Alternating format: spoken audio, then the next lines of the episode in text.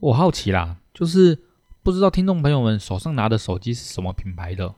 那有人听过华为，或者是拿过华为的手机吗？嗯，不知道什么原因会让你想要买华为手机？那如果可以的话，可以留言让我们知道一下，是因为价格呢，还是说是性能呢？奎爷，你有使用过他们的电脑或者是手机吗？哦，家里有买了一台笔电是华为的，那用的如何啊？因为那时候刚好是碰到那个华为事件，有没有？这么刚好啊、哎对，这时候就是买东西你要懂得时机点，就跟股票一样，感觉很恐怖的时候怎样？哦，我要进场了。哎，对，所以那时候华为被封， 所以他那时候呢，笔电就拼命 on sale。就是要赶快把一些钱收回来就对了。对他那笔电那时候怎么卖，你知道吗？十五寸的超薄笔电哦，嗯，就是两万多块，好像两万三还两万五，我有点忘记，就是两万三或两万五了。还没完，还没完，他送一台 Xbox，没有听错，这根本就是打到骨折在卖、欸，对，Xbox 一台可以卖一万，电脑才一万多。哇，一万三到一万五而已，所以我那时候就有跟一些亲友讲说，哎，你不会太 care 品牌，嗯就是电脑拿来用用，文书上网，你可以买这个，然后你就把那个 Xbox 卖掉，哎卖掉，或是你家里有小朋友想要玩游戏，一举两得哎啦。就一举两得对，啊，你卖掉很好卖啊，是啊，一定的啊很简单。嘛，人家新的卖一万二啊，你就卖个八千，一定有人买，嗯，或卖哦九千，九千就有人买了啦。便宜三千嘞，对啊，你就卖九千，那你这样等于这台机子才一万四、一万五，嗯，也是很便宜，全新的笔电。太划算我了啦。当初就是一番这样神操作，所以那台电脑才一万多块，听起来这个是因为价格的关系，所以入手的吧？所以试看看啊。用到目前，我觉得哎、还好啊，它也没什么故障啊，哦哦，哦已经用了三年了吧，哦，那这样子品质也是有一定的水对，准的。质感也是还不错啦。所以如果你嗯没有品牌迷失或是什么政治因素什么的话，我的经验是觉得算还可不以错买啦，对，嗯这是走 CP 值。如果要买贵的，可能我就不会啦。前阵子有买一台新的笔电，就比较高阶的，嗯，花了五万多吧，哦哦，就是哦比较高阶的啊啦。对，除了玩游戏的以外，五万多就是很贵了嘛。嗯嗯华硕的、啊，嗯，对，因为我觉得华硕目前整体做的品质都还可以蛮好，啦而且质感也好很多，哦比以前越来越好很好多了越来越其实以好前奎爷在年轻的时候，我有一段时间是在卖笔电，就是嗯打工啦、嗯嗯很多家的笔电都降墨偏偏。以前早期双 A 质感，说真的，其实还好啦。嗯塑胶质就感打那这样种性价比啦，嗯真的啊！嗯嗯以前嗯二十年前双 A 是在打性价比的，对是然啊后那时候慢慢打打打，用性价比把江山慢慢打下来下来，然后华硕后来是慢慢转型，从那个变形笔电 UltraBook 有没有？对对，就对华硕有开始玩嘛，对，就不要玩成功了嘛。嗯，那蛮厉对啊，害所以的。华硕的股价也是最近很厉害的，哦，对啊搭到什么车了？ ，AI 对 AI 车嘛，哇哦也一起起来了。如果这是对华为有信仰的人呢，听了我们这次的节目后，一定会信心倍增，让你改变对华为的观点呐、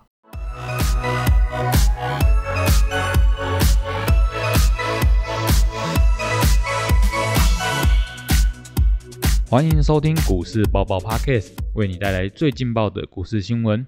在这里，我们会分享我们的观点，并聊聊最近的消息。我们会于周日晚间进行更新。欢迎订阅我们的 Podcast，就能接收到最新的内容，或者是到 Facebook 上面搜索“长宇投资”，上面会有近期的盘面解析哦。我们的 YouTube 频道“股市百宝箱”会于每周一或周二定期更新实战分析影片。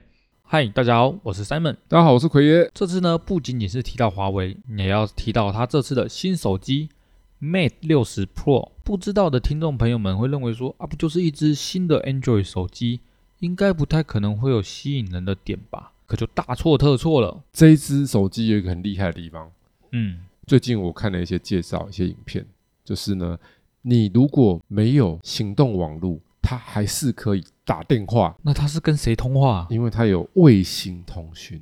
哇，蛮好用的欸，对，就是你在荒郊野外没有讯号的时候，就可以用卫星通讯的讯号，这听起来是 Android 第一只吗？应该是。蛮吸引我它的是欸。完整版的哦，就是跟正常手机一样通话，不是那种紧急通话哦，因嗯为一般都是紧。嗯急通话嘛。嗯，对啊，一般的卫星通话是紧急通话，它是嗯正常的通话。那真的是蛮吸引我的欸只。是要稍微对一下讯号，看它试用的时候，它会有一个步骤，就是让你要先对一下卫星有没有接到那个方向的讯号，嗯哼，然后嗯才能。嗯够播。要看风向，对对对，它真的啊，就你就想象一下嘛。哦，如果我们是有一点年纪的听众，就知道说以前不早期不是有那种卫星电视，小耳朵、大耳朵，哦，小耳朵，那装在那外面阳台或是顶楼，是不是要调方向？哎，要一直动来动去对，以那业者要瞧好嘛嗯，瞧对说我们现在这收听的是什么卫星的讯号，就对要往那个方向。对，是啊那一，样的道理，按你手机，啊你不能这样一直就直接并购啊，嗯嗯嗯，还是要对一下方 向。对，是是是，这是除了它的表面的功夫啊，能够接收卫星讯号之外，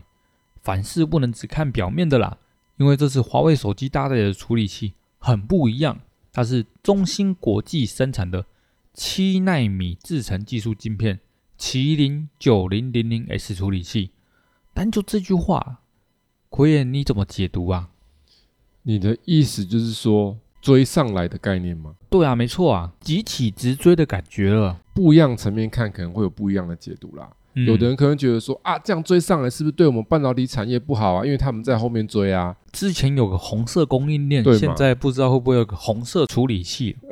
另外一派可能想说，哎、他追那么久才追到七纳米而已，人家都要搞那一纳米、二纳米了，对不对？嗯，好，那对，其实我跟大家讲啊，我的观点我来看，我认为是双赢啊。怎么样的双赢呢？对于华为来讲，它这是一个阶段性的里程碑，嗯，是因为对，它这是自己设计的，然后交给中芯半导体去生产嘛。嗯嗯，但为什么我们也赢呢？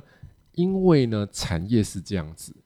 如果只有前面的很热络，这个产业会不会很热？就不会了。大陆的市场他们可以做到七纳米，所以他们整体的电子产品的处理器这些晶片的需求会不会等级拉升？会啊，那它等级拉升代表什么意思？诶，后端班跑到中端班来啊，中端班是不是就要往前段班去？代表说整个的半导体产业又在往前面推进了。哦，就是彼此都会进步那啊。推得更快的话，谁得利呢？前面的更得利呀、嗯，对，因为先进制程赚比较大啊，嗯，是啊，越先进的利润越高啊。对对对，所以其实他们能够做出七纳米，对于我们台积电来讲也不是坏事哦。本来在中国没有办法生产这么先进纳米的制程，他们开始可以做出来，是不是所有电子产品的处理器的需求是不是就开始哎都出来了，那全球的处理器的需求 up up up，、哦也出来了。那我们这个很先进的台积电不就哎订单就 up up up，对对对对，股价对就 up up up。什么都 up up up，所以一个产业最好的发展是什么？不是大家强饼，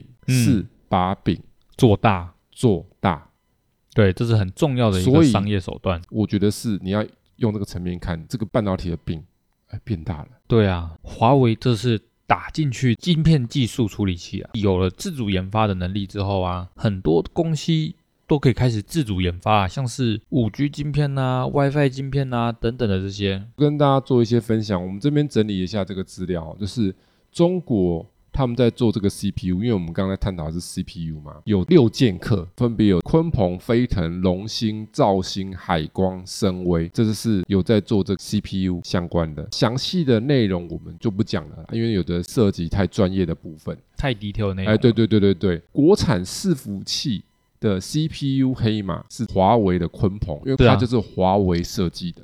哦，然后鲲鹏呢，它也是伺服器晶片里面的黑马，哦，怎么说呢？因为呢，鲲鹏的 CPU 晶片它可以是应用在伺服器里面的。是啊，对啊然，后它如果是麒麟，就是用在手机的。哦，跟大家介绍一下啦，华为设计的晶片它有不一样名称，它不会取名叫华为晶片，你懂吗？嗯嗯，譬如说嗯，联发科它是不是设计行动通讯晶片？对对，它有设对计 CPU，它的叫天玑，是天玑什么什么什么，听到天玑就是谁设计的？联发科，联发科的设计的晶片。然后呢，在华为里面，它的手机用的晶片叫做麒麟系列，嗯，所以我们刚刚嗯是不是提到麒麟，嗯，就是华为，为设计的手机晶片？对啊嗯然后伺服器的晶片就叫做什么？鲲鹏、鲲鹏。然后人工智能 AI 晶片叫什么？嗯升腾、升腾。然后如果是五 G 基地台晶片叫什么？天罡，然后再来就是五 G 的终端晶片是八龙系列，然后还有其他八八等等，还有什么凌霄晶片、什么什么晶片，所以华为它的设计晶片的版图是很大的。嗯，那蛮全面的，哎，对，所以如果大家有兴趣的话，你可以去上网 Google 一下，华为它那个研发中心就是个华为小镇，哦，那一个镇都是在专门做处理器这然种后的，呢看起来很像是一个很漂亮的度假镇，不是村镇， 哇然后里面有自己的捷运，哇，真的有自己的捷运哦，这员工上班是要搭 捷运的，在园区很大嘛。嗯嗯嗯，对啊，然后里面有用很多那种异国风的那种哦，风格，有什么欧风的什么风，他们有分区块啦，嗯，嗯，你就把它想成说嗯，像游乐园有没有？游乐园不是都会分什么这什么区？对啊就是一个很大的站就对了。嗯，然后都是研发中心，所以他们砸了很多钱在做这些设计研发。之前美中不是有在封锁他们吗？那他怎么还可以再继续做这些处理器啊？啊、我们来讲一下哦，三年前的新闻。三年前在八月的时候嘛，嗯，哦，是啊华，为就公开说了，他证实了一件事情，就是台积电九月十五之后不再代工高端晶片了。所以也就是说，大家熟知的护国神山台积电，之前是帮华为的麒麟晶片做五纳米制成的代工生产。华为设计，然后台积电代工生产这样子啊啦。对，所以他之前是帮他代工生产这个麒麟晶片，但是因为那时候三年前美国开始弄弄弄了，嗯嗯嗯，对啊，对不？对？开始封锁了封锁华为嘛，因为现在台积电人家都说它叫美。机电，对，要去美国嘛，嗯，所以对他只能这样选边站，是啊，所以后来台积电就没有再代工，所以后来他们就找其他的代工了。然后到现在就是主要是找国内的，因为一直被封嘛，对对对，其他厂商都没办法，要看哪边比较大嘛。那就是美国啦。哎，对对对对对，是这样的。啊是啊我们发现说出现了这个警讯之后，感觉美中之间会稍微的敲开出一点缝隙吧。华为是否能够在这一点缝隙中求生存呢？因为目前美国的科技战已经不是晶片战了，嗯嗯，晶片在战是只有指半导体，但它现在是科技战，因为我们上次提到了嘛，先进科技什么量子电脑这一些的，它全部都涵盖啦、对啊对啊对啊，反正就是先进的科技，我都是要给你站下去。哦很痛， 对，所以呢，基本上只会越演越烈啦。因为明年美国要选举嘛，哦，那现在拜登他也是打很凶嘛，嗯，嗯，他当然要嗯趁势怎样再打下去了。刷存在感啊。哦哦，所以明哦年又不知道会不会颁一些什么新的行政命令啊我怎么觉得中国现在都快挂快挂的感觉了？啊，就是没有听过一句话，趁你哦，趁你病要你命，哎，对，啊，感觉是有点这样子啊。哦，所以扩大制裁的之下呢，等于说中国他们自己的科技业就要自立自强了。嗯嗯，就嗯要看他有没有办法在这里面。那目前看起来，这个七纳米能够生出来，就代表说还是有一些进步存在。其实我的看法是这样：我们撇开政治来谈，就是饼做大。中国如果半导体它可以进步一些，其实对台湾半导体不一定是坏事，因为我们现在走高附加价值，走先进制程，嗯走是啊比，较高利润的。对啊，那他们在追我们，所以他们在做的是什么？我们成熟，或是比成熟再先进一些的制程。嗯嗯嗯，所以当这些电子产品它慢慢使用的硬体晶片需求增加的时候，其实对于我们高阶的附加价值高的这些科技业，其实并不会是坏事。我们的利润反而可能会在这里面有增加的机会。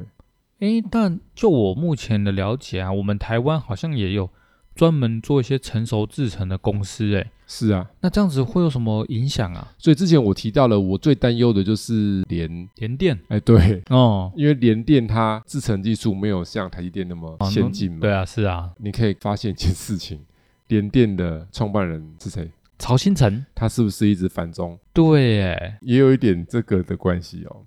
感觉这有什么猫腻在，所以他才那么因为呢，如果中国半导体的崛起，其实对台积电不一定是坏事，因为它在前面嘛。嗯嗯嗯。但是如果中段班的联电呢，哇， 那是可不是能就坏事打诶？击就会比较大，因为它可以跟它抢嘛。对啊，抢订单、对啊，，但是中兴你说它要跟台积电抢，没办法抢啊，差太多啦、对对对。对啊，诶，那这样子的话，这对于联电会是一个对它成长，还是说会把它吃掉啊？这个就要看未来的整体的产业变化嘛，因为毕竟目前还在美中角力的过程当中。嗯嗯嗯，很难是啊讲，因为要看这些大人物有没有一些新的策略什么等等等。那我们可以来看一些相关的个股资讯好呃，了。可以跟大家分享一下，因为其实华为也是有台股里面有概念股，嗯，就是有跟华为有做一些相关性合作的。我们先介绍第一档叫做二三一三的华通它是做什么的呢？ PCB 电路板的，哦哦，哦嗯所以它代表说它有做一些这个电路板供给华为的电子产品，然后它的平均上涨几率最高的是第三季。第哦三季的时候，然后，但是它点数最高是第四季，嗯，所以理论上应该是三进试出，对，这可能就是比较合适的进出场机制。对那那 tempo 啦，嗯嗯，但是嗯详细你还是要看它当年度的情况有没有吻合一些有机会发展的条件。那我们再来讲一下，跟刚刚我们所讲的卫星通讯很有关系的公司，叫做三四九一森达科，很恐怖的一只啊。它是做这个卫星通讯设备的。嗯，对，所以之前在夯我们 SpaceX 的有没有的那时候，卫星六 G 的时候有没有？对有它也是这样哇往上喷到太喷恐，怖对了。对对对对。对啊然后我们看一下它的平均上涨几率最高的是第一第季，一季的时候，然后点数最高也是第一季，嗯，然后再来是第四季。对所以理论上来讲，它应该是什么三末，进然后一出，对，应该是这样的情况。哎，最代表说，哎，实际好像差不多咯。嗯嗯嗯，可以去观察看看有没有一些吻合的条件。那我们再来看看还有什么嘞？三三二四的双红，哇，这个红真的今年前几个月很红，嗯，因为为散热模组发红了，哦，对啊，对啊，真的的疯了。对，所以它的资料是这样，它平均上涨几率最高的是第一季，是但是点数最高是第四季，所以代表说正常它应该是三进。一出，但是你要注意哦，如果它今年已经前面不该涨的季度它就涨很多了，那可能这个规律就不太准确，就不太准确了。嗯它今年就不是正常的那一年，嗯，嗯因为的嗯确今年双红不是正常的那一年，它哦是是 K 啊效的那一年。对对对对对，那 K 效就不是统计值里面的正常值，嗯因是为啊统计学里面有比较正常的值跟。比较不正常的值，然后再来，我们就是三零四四的见顶，也是做 PCB 的，哦，然后它的平均上涨几率最高的也是第一季第一季，点数最高也是第一季第啊，一季，对，好、是这样的情况。所以他也发现，其实大部分电子业它的点数或是机遇高都会是落在四一四一四一嗯嗯那嗯，附近，所以代表什么意思？